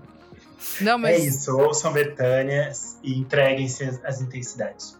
Eu vou, eu vou dar, Boa. vou dar só um rapidinho aí, porque esse álbum realmente ele me pegou muito. E o negócio dela ter falado que o Brasil só dá tristeza, eu ouvindo, eu lembrei. de- não tô brincando, não é tipo de. Hum, vou lacrar. Mas eu lembrei ouvindo. De verdade, eu lembrei ouvindo o porquê eu amo a música brasileira. Tipo assim, sabe aque- aquela coisa de você realmente falar. Não, cara, eu, eu não quero explodir diga tudo agora. aqui. Não é Eu me sobre. emocionei aqui. Não, mas é sério. É sério, porque que eu é ouvi um te... Não, de verdade. E, e tava um Eu pôr me do sol. tudo E arrepiado ta- aqui. É, e tava um pôr do sol hoje, assim, e eu tava, eu, tipo, eu tô realmente muito cansada, porque eu, eu não saio, eu não faço nada, eu tô levando muito a sério ainda a pandemia. E ouvir um, um negócio desse e o jeito como ela traz é, a, a nova música, tipo, no Tim, ou mesmo com a participação do Xande de Pilares, eu achei um negócio bem bonito tão também. É muito bonita. Cara, eu achei tão bonito e, e tão statement, assim, de tipo, vocês não vão acabar com a gente. Vocês não vão, sabe assim? Tipo, ai, foda, Eu foda acho. demais. O dia que eu ouvi, eu fiquei, eu comecei a chorar da metade final, fiquei pensando assim, cara, o Brasil que eu amo. Quando, Isso! O Brasil deu certo! quando ela canta O amor não gosta mais de mim, nunca mais vi seu clarão em flor encarnada, eu Para. desabei, assim. Eu fiquei Cara, na bad, mas foi uma bad boa, sabe? Porque, ah, tipo, eu acho que a gente tá muito à flor da pele nos últimos meses e eu acho que esse disco ele sintetiza isso de um jeito muito bonito também. E você, Nick Silva, quais são as suas dicas essa semana, você que não ouve Maria Bethânia? Putz, pior que eu não ouvi esse disco ainda. Tá na lista, mas eu ainda tô Você vai atrasado. curtir. a, a. Maria Bethânia, amigo, é a emo primordial. Ela veio É. antes de todos os outros. Bom, eu, eu tenho uma coisa um pouquinho mais animadinha, na real, que é o, o novo O- single do Silk Sonic, né? O, Ai, uma delícia! a dupla do Bruno Mars e o Anderson Paak. A música chama Skate, veio com um clipe que é super divertido, super alto astral, assim. E diferente da, da primeira, que era uma, uma, balad, uma baladinha romântica e tal, essa é mais, tipo, um soul, disco mais divertido, assim, tipo. E esse é um encontro de vozes que eu nunca pensei que eu ia ver, mas eu adorei, assim, tipo. Os dois cantando juntos é, é muito legal, assim. As vozes se complementam muito bem. E a produção é ótima, assim, é super. Essa disco meio Chicago, sei lá. E a minha segunda dica é, na verdade, um qual é a média. Que eu gostei, mas não gostei tanto, assim, que é o Horsey. É aquela Eu banda que tem o, o Jack Marshall, o irmão do, Ah, o irmão do Archie Do King. Crew. do King, King. Krug. King Krug. O disco, ele é grande, ele tem 11 faixas, tem, sei lá, umas 4 ou 5 que são sensacionais e o resto é muito qualquer coisa, assim.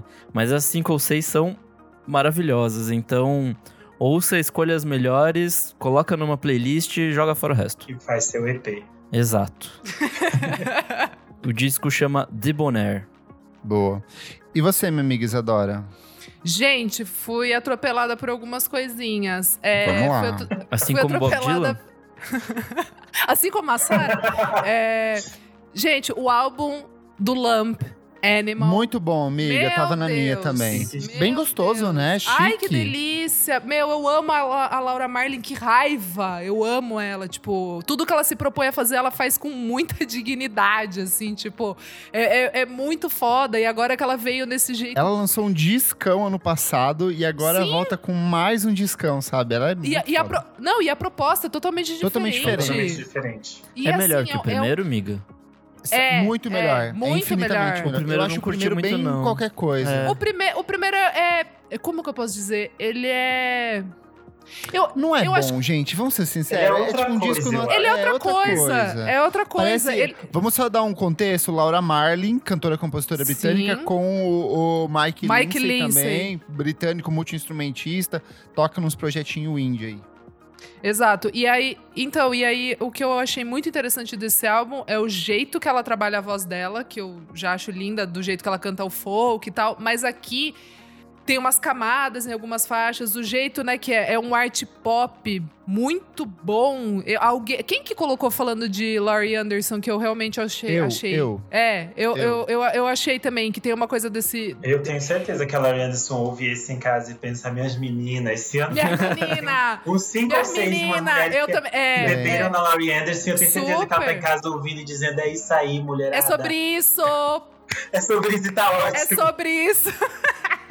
Mas pra mim é muito uma combinação de Kate Bush com Laurie Anderson, sabe? Porque Faz sentido. é experimental, mas ele tende a, a, a um pop. Então, tipo, eu acho que tem um equilíbrio Sim. perfeito disso, assim. Ela Exatamente, escolheu exatamente. as mulheres perfeitas, assim, pra, pra imitar ou replicar e adaptar o som dela. Não, e eu achei ele foda, assim, na proposta dele ser meio torto. A última faixa eu achei um absurdo, chama Phantom Limb. E, e você conseguir chegar numa última faixa e finalizar, né? Ser meio que um grande finale. E aí tem, é, é, tipo, ela vai narrando, ah, é. é, tipo, guitarras, Laura Marlin, voz, Mike Lindsay. E ela consegue fazer de um jeito que fica parecendo que é uma música. E. Ah, eu achei muito foda. A assim. mulher, né, gente? A mulher, a mulher. Outra coisa que eu tô esquecendo, o que que é que eu gostei? A Maria Bethânia gostei também. Ah, e vou deixar pro Kleber falar. Billie Eilish, gostei. Acho que funciona como dois álbuns, porque eu achei muito longo. Eu ouvi metade, é, tipo, nove faixas um dia, gostei. Parei, falei, chega, porque senão depois vai empapuçar. Ouvi o resto, gostei. Então eu acho que pecou no excesso de faixas, mas eu achei a produção do Phineas tá certinho, copiando o James Blake, é nóis, tá uma delícia. Tô feliz que a. Tô feliz que a juventude vai, vai ter uma, uma invasão é, silenciosa que a gente teve com o XX e James Blake, eles estão tendo com Billie Eilish. Tudo certo. Eu acho que é longo por causa dessa coisa agora da música pop de tudo vira um single que dura duas semanas, daí eles precisam lançar um montaréu de clipes, sabe? Essas coisas assim. Eu acho que é mais por isso, assim, que ela precisa ainda cumprir as coisas do mercado. Entendi. Porque ela é gigantesca, né? Isso sempre me surpreende também. E fora Faz que mais faixas, mais play, mais dinheiro, né? Então, assim. Sim. Então, mas isso é um erro dos artistas gringos, porque a Pablo tem muito mais play do que alguns deles e ela Porque faz é isso rápido. com nove faixas de Fica dois minutos que a galera vai dando loop, entendeu? Sou muito mais Team Pablo. Eu também. Então, eu acho que no caso da Billy é porque aquelas coisas, eles querem meter uma. Ah, eu quero meter essa aqui porque a gente gostou e a gente fez esse negócio aqui mais que a gente quer. Aí a gravadora diz, mas tem que meter essa aqui que a gente vai lançar single, hein, garota? E daí vai enfiando, entendeu? Eu, eu acho que é isso, gente. Mas tudo é uma ideia porque eu não, não tenho dinheiro, não sei como funciona quem tem. Vamos lá, vou começar pelo que eu achei de ruim do disco. De fato, ele é longo, não precisava ter muitas das faixas ali, e eu acho que o problema é que ela repete alguns dos temas. O disco é todo sobre o peso da fama, sobre a maturidade, sobre sexualidade, e eu acho que ela desenvolve esses assuntos muito bem em várias faixas ao longo do disco, só que ela meio que ela se repete, e aí fica, começa a ficar aquele, aquele inchaço, e as coisas mais bonitas do disco estão no final dele. A faixa título é espetacular, assim, ela é dividida em dois atos, que ela vai de uma levadinha mais calminha, depois ela cresce, fica gigantesca. Gostei muito de Oxytocin, que tipo ela vai para uma pegada meio eletrônica, lembrou um pouco Bjork na fase Pluto ali, tipo a pegadinha eletrônica. É, e eu acho que outro problema também foi que ela lançou, ela tá lançando esse disco desde o ano passado, desde agosto do ano passado, sabe? É verdade. Então eu acho que perdeu um pouco dessa mágica do do, do, ineditismo, que é muito gostoso você ouvir um disco e falar assim: nossa, isso aqui é muito bom, nossa, isso aqui também é muito bom, nunca tinha ouvido isso. Por outro lado, eu acho muito impressionante que uma menina como a Billie Eilish, trazendo os temas que ela discute, num cenário de música pop, seja tão grande e tenha essa disponibilidade de fazer isso, sabe? Esse acesso a isso. É muito impressionante que, que o público hoje consuma um tipo de música que há 10, 20 anos seria completamente inviável. Não dá para imaginar Billie Eilish no contexto de, de, de Greg Cunnis ou de Max Martin, sabe? É totalmente o oposto disco. É torto, é sujo, é estranho, tem quebra, a música é imperfeita, ela dá risada no meio de algumas músicas, sabe? Então eu acho isso fascinante de ela ter uma liberdade artística muito grande. Eu acho que isso muito é do irmão dela estar tá junto com ela o tempo Sim. inteiro, sabe? Sim. E é fascinante porque eu acho que é, ele é melhor do que o disco anterior, porque para mim ele não apenas se sustenta, como ele aponta um monte de direção do que ela pode vir daqui para frente fazer, sabe? Tô com você. Eu acho muito interessante que o diferente, ela é, ele é diferente do disco anterior. Porque Sim, anterior muito foi muito grande e pontuou muitos caminhos que muita gente copiou nesses últimos dois, três anos. E eu acho que é muito interessante que ela, muito jovem, pode dizer: não, esse primeiro foi um grande sucesso, mas eu vou fazer, queremos fazer outra coisa agora. É para esse caminho que eu vou. E eu acho isso do tamanho que ela tem agora, eu acho isso muito importante, assim. E ela tem fucking 19 anos, gente. Pelo é, amor de Deus. Exato. Eu não sabia ler e escrever quando eu tinha 19 anos. Eu sei até hoje. Essa menina tá fazendo essas músicas. E só uma coisinha assim que eu, como fãzoca, né, de Strokes, e a Billie Eilish foi o, ano, foi o álbum favorito dela do ano passado, The New Abnormal. Tem até um vídeo dela, tipo, agora, essa semana, tipo, cantarolando, assim, no carro. Cara, eu consegui. Isso que eu achei muito louco. Eu consegui ouvir em várias faixas é, desse álbum o, a pegada bossa nova que o Julian traz para várias faixas do Angles e do New Abnormal e dos trabalhos solos dele. E eu acho que isso é, tipo, é muito louco de ver uma menina que tá é, agora referenciando uma banda que o álbum seminal fez 20 anos, sabe? Tipo, eu, eu acho que é meio que uma. E é um momento histórico. E que ela não viu. Exato. Ela foi ouvir o The New Abnormal ano passado. Ela falou a que ela não conhecia. Né, gente? A juventude é, é uma é loucura. Não, mas é muito. É mas é, exato, é muito mas louco. Mas é maravilhoso. De, exato, de eu me colocar nesse lugar de, tipo, eu tô celebrando a minha banda favorita e agora a menina mais famosa do mundo, do pop, tá fazendo um, um som totalmente quebrado e ela tá referenciando o álbum que nem é o melhor da carreira da banda. Sabe? Tipo, esses nós, assim, eu, eu achei é muito nem, louco. Por exemplo, alguém tweetou, eu não lembro quem foi, algum jornalista, falando que a filha dele foi tava interessada em pesquisar mais bossa nova por causa da Billie Eilish que ela tava escutando e ela foi perguntar para ele, tipo assim, o que que, que eu posso ouvir dessas coisas, sabe? Gente, só para concluir aqui, também teve o disco novo da Torres, o Thirstier, e é muito Nossa, bom. Nossa, são ótimos. Ai. Quero... É drama de sapatão, é vivência de sapatão. o disco é todo inspirado no relacionamento. Pra celebrar um mês, né, que chegou. É. ela todo inspirado nas vivências dela com a namorada dela nesse período de isolamento. Ela lançou um disco ano passado, só que dela fez esse disco agora, todo durante o período da pandemia. Então é muito gostoso de se ouvir, bem versátil também. E aí alguns singles. Slide Bells voltou com o Locust Laced, que é faixa de abertura pro Texas, que é o disco que sai em setembro.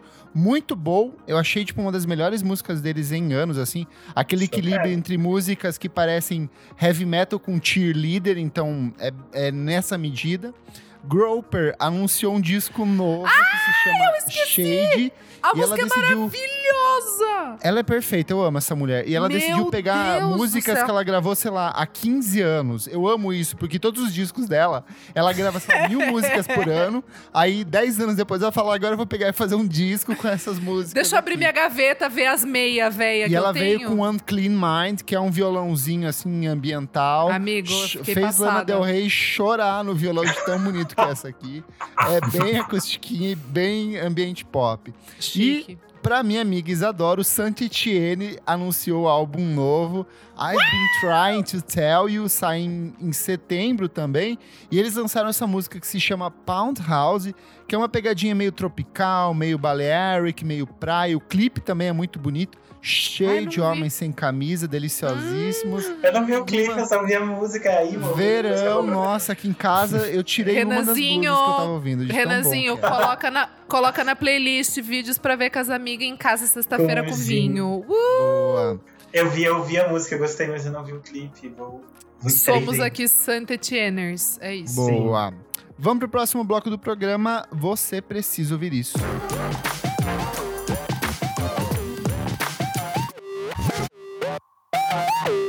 Pessoal, chegando aqui no nosso terceiro e último bloco. Você precisa ouvir isso. Renan, o que, que é esse bloco? Nesse bloco a gente dá dicas atemporais, pode ser discos, podcasts, filmes, livros, exposições artísticas. Amigo, deixa eu te perguntar uma coisa. Da onde que você tem esse sotaque carioca se você é gaúcha? Carioca? É, eu invento coisas. Discos. Acho que isso é, é a ah, dominação não. da Globo. Alô. É muito Manuel Carlos na infância. Tardes assistindo Viva. Ou o meu é, vício é no vídeo da mulher que finge que você é carioca, que ele pergunta: Você é de onde? Eu sou carioca. Essa é a primeira vez aqui. Sim. Esse chiado não incomoda? Não. Eu vou sambar pra vocês. Talvez seja isso, pode ser. Mas é isso, gente. Foco no, nas nossas dicas de performance. Ai, meu Deus, foco. Vamos lá. Uh! Nick, eu já vou começar com você, porque a gente já tem a mesma dica. A gente tá passada, tá passada, tá, tamo passada com essa dica. Vai lá. Bom, a, a nossa dica é o Woodstock 99, novo documentário Ai, da HBO. Sério? Apesar do aplicativo Sério? ser uma bosta, o filme é sensacional. Bom, o, o, documentário vai narrar ali o Woodstock que rolou em, no, em 1999, né? Então é, 30 anos depois do, da versão original, que foi em 69, e com bandas que não tinham nada a ver com aquele espírito original paz e amor que, que foi o primeiro. New Metal! Rolou muito New Metal. E assim, basicamente o que aconteceu é que foi um caos aquele, aquele rolê. Tipo, morreu gente. É, caos é pouco, caos é pouco. Né? É, eventos climáticos de tá calor pra caralho e tal. Mas enfim, tirando toda essa parte, de, de caos da produção, que por si só já é um rolê, acho que a parte que mais chamou atenção foi quem foi lá. Porque é basicamente uma juventude americana branca que hoje em dia tá, tá invadindo o Capitólio, sabe? Tipo, é só os Shanners, só que em 1999, assim. Era uma galera, hum, sim, retardada e que me fez pensar o papel que o, o Metal teve nessa época, assim. Acho que também é uma uma pira que, a, que a Isa a gente tava conversando antes de entrar no programa, assim, de. Sei lá, o quão bad foi todo esse rolê do no metal ali 99 2000 e até as coisas que nasceram juntas ali. Eu entendo que tem uma coisa de dar voz para uma juventude angustiada e não sei o que, que não se sente parte de uma da sociedade e tudo mais, mas ao mesmo tempo eu acho que foi um rolê pesado assim, tipo ruim, errado, sabe? Sim. Eu, bom, engatando aqui, já vou falar porque é nossa dica, eu fiquei passada de verdade, assim, com esse, com esse documentário. Eu sonhei com o negócio, nossa. olha que loucura. É, mas sério, é, primeiro ponto, MTV, né, na, na, na vida das pessoas. Acho que é um grande. É, é uma grande coisa para você olhar culturalmente, né? Tipo, o, o, o que refletiu na nossa. E o que reflete até hoje, né? Como que a MTV tava, tava vendendo a imagem do que era ser legal, completamente errada e problemática. Ponto. O jeito como essa juventude sem problema, né? Sem ter tido uma guerra, ter enfrentado, ter passado grandes problemas, veio uma geração totalmente insegura, ridícula e a música se reflete, porque eu nunca gostei de no metal, eu falo aqui de boa e depois quem quiser devagar sobre, eu acho que não trouxe nada pro pro nosso cenário assim, tipo, não é uma coisa que eu acho que, nossa, new metal, nossa, cara, trouxe muita referência incrível e isso tá super reverberando no som de hoje em dia, não. Eu acho que é uma coisa totalmente assim, pode ser apagada da história é, não, pior que eu ainda vejo numa Rina Sayawama, coisas não, assim, amigo, mas eu acho que é muito mais mas é estético. Mas é estética, do... é. É, é, é, estética é mais uma que... questão estética do que musical, eu acho. Exato, exato. E é, e é uma estética que eu acho que veio também de algum... viria de, alguma, de algumas outras frentes que não necessariamente... De coisas dos Isso, anos 2000. dos anos 2000. Ali. Exatamente, exatamente. É, foi, é, é, foi só uma conjuntura ali que daí foi pro New Metal, mas enfim... Acho muito legal ver o papel da mulher, co, como que a mulher há Puta, 20 sim, anos atrás. É essa pesada. parte é bizarra e realmente eu assistindo MTV, eu cresci com uma cabeça também um pouco machista no sentido de achar legal Jackass, achar legal Pânico, achar legal to, to, toda essa todo esse trash branco de coisas ridículas. Cara, tem até pouco tempo atrás eu, eu achava engraçado. Hoje em dia, você coloca eu falo, nossa, não Por é quê, engraçado. Né? Tipo, é só deprimente, é, tipo, e é triste, assim, não.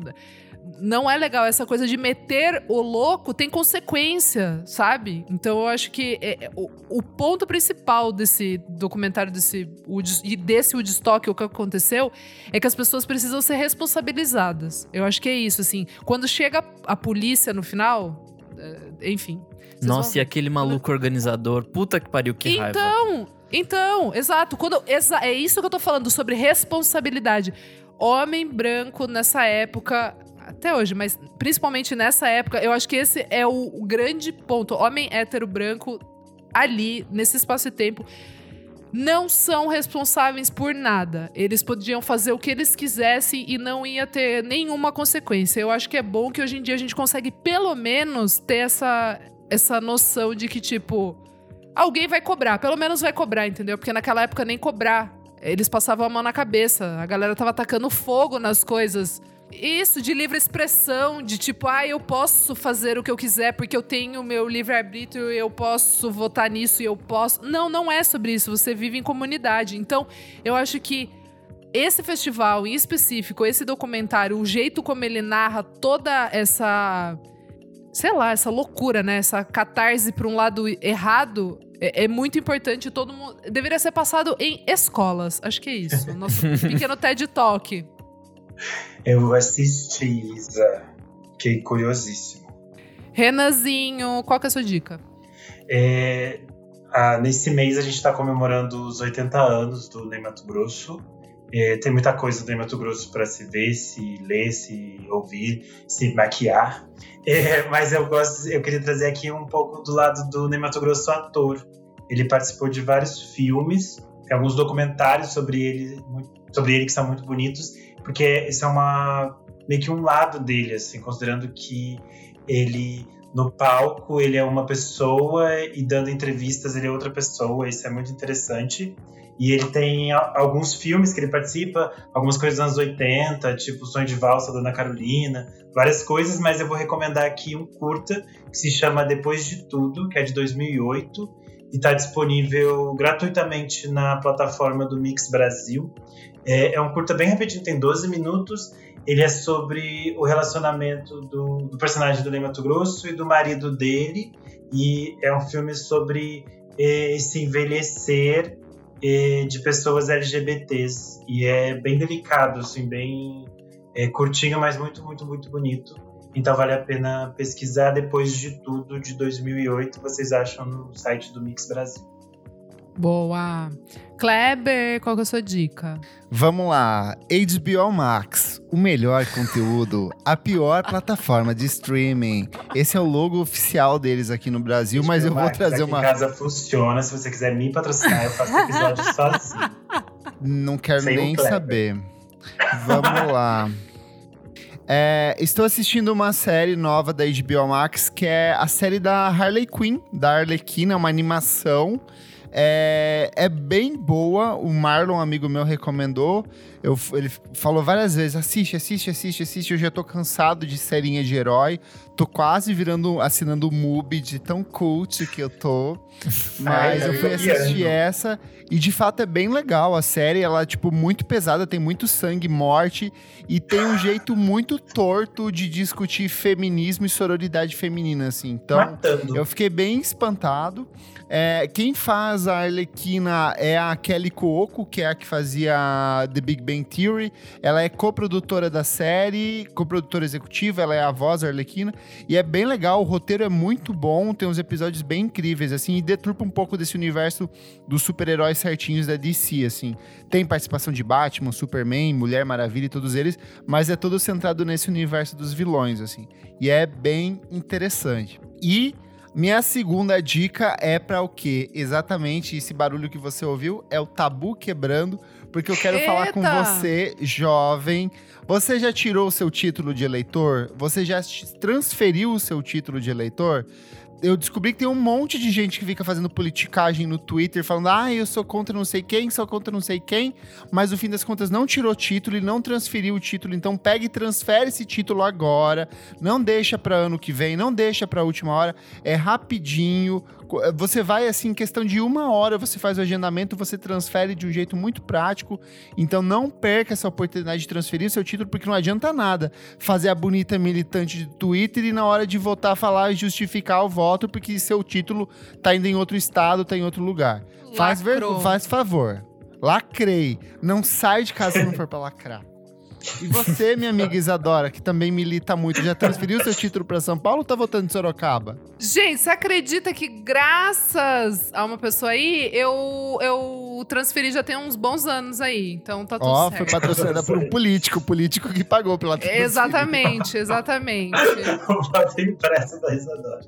Mas é isso, voto aqui na PUC. Uhum. Ah! Gente, só uma última diquinha, assim, bem gostosinha que eu não tinha visto ainda. Ai, no, Prime, no Prime Video tem um filme chamado The Only Living Boy in New York. Vocês já viram?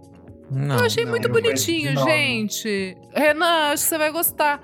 É do Mark Webb, eu, o que fez o 500 Dias com ela, que era diretor de videoclips. Então tem uma trilha sonora legal. Historinha fofa, assim. Não sei. É, é que se eu falar vai dar muito spoiler, mas basicamente é um escritor que é, vai morar no mesmo prédio, que vai morar no mesmo prédio que um jovem que está com problemas, é, relacionamento, não sabe o que ele faz da vida, e aí eles meio que se ajudam e aí vai rolar muita confusão. É isso. Hoje, na sessão da tarde, Comentários referentes à última edição do programa Os Filhos da Música, em que recebemos a maravilhosa Fernanda Soares, que é uma Maria Fifi de primeiríssima qualidade em relação ao mundo da música. Queremos ela já de volta. Só edificante. Separei aqui, ó, do nosso querido apoiador DJ Catatal, nosso padrinho da melhor idade. Ele falou: além das SNZ, a prole de Baby Pepeu também tem o talentosíssimo Pedro Baby, sim, guitarrista das divas. Tem uma história fofa que, enquanto ele excursionava com a Gal, ela disse para ele que deveria ser uma alegria enorme para uma mãe dividir um palco com seu filho.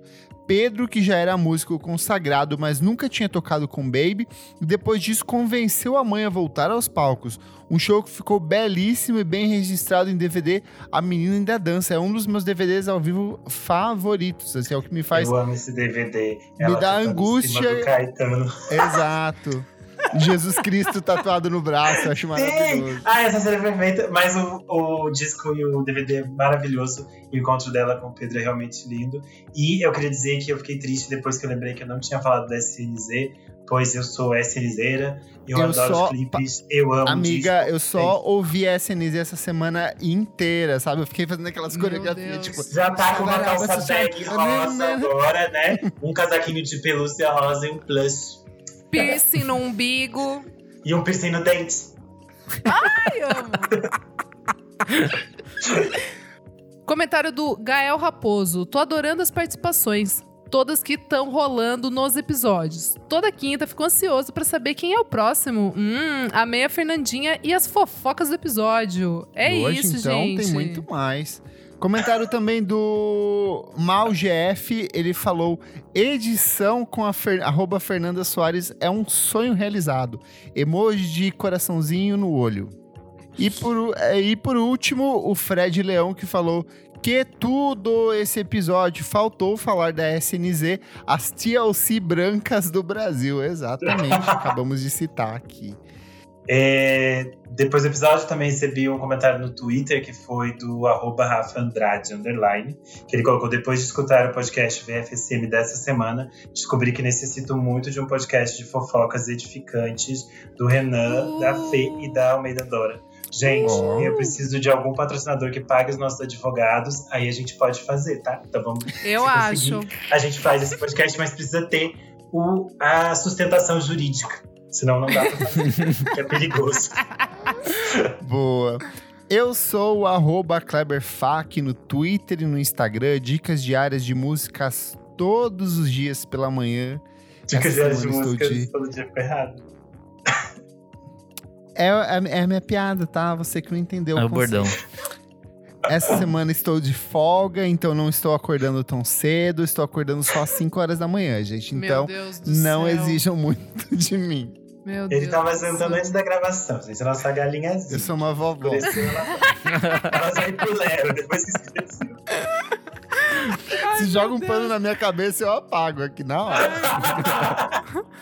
Muito Ai, bom, o público não vai entender essas referências. Não vai, gente. Galinha, quando apaga a luz, É Simple dormem. Life. Aqui é Simple Life, gente.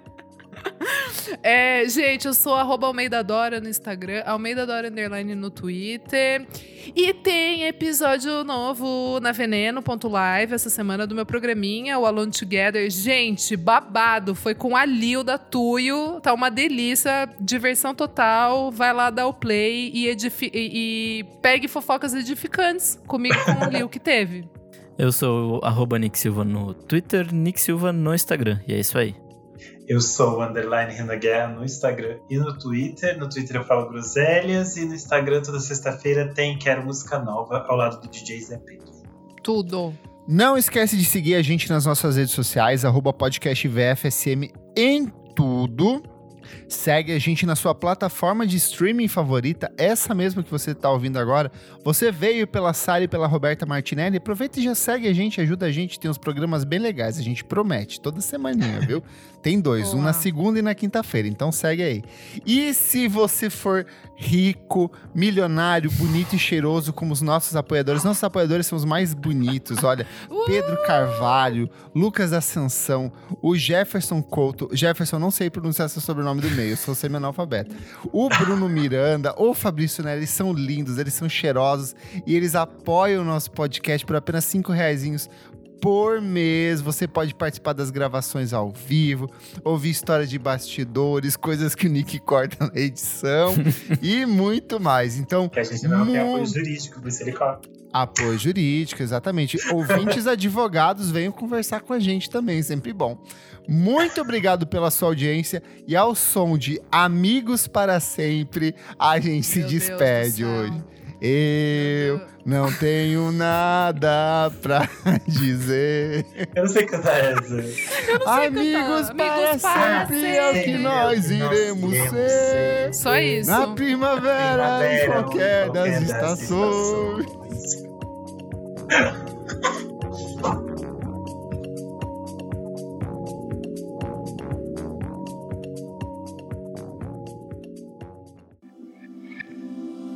Esse podcast foi editado por Nick Silva.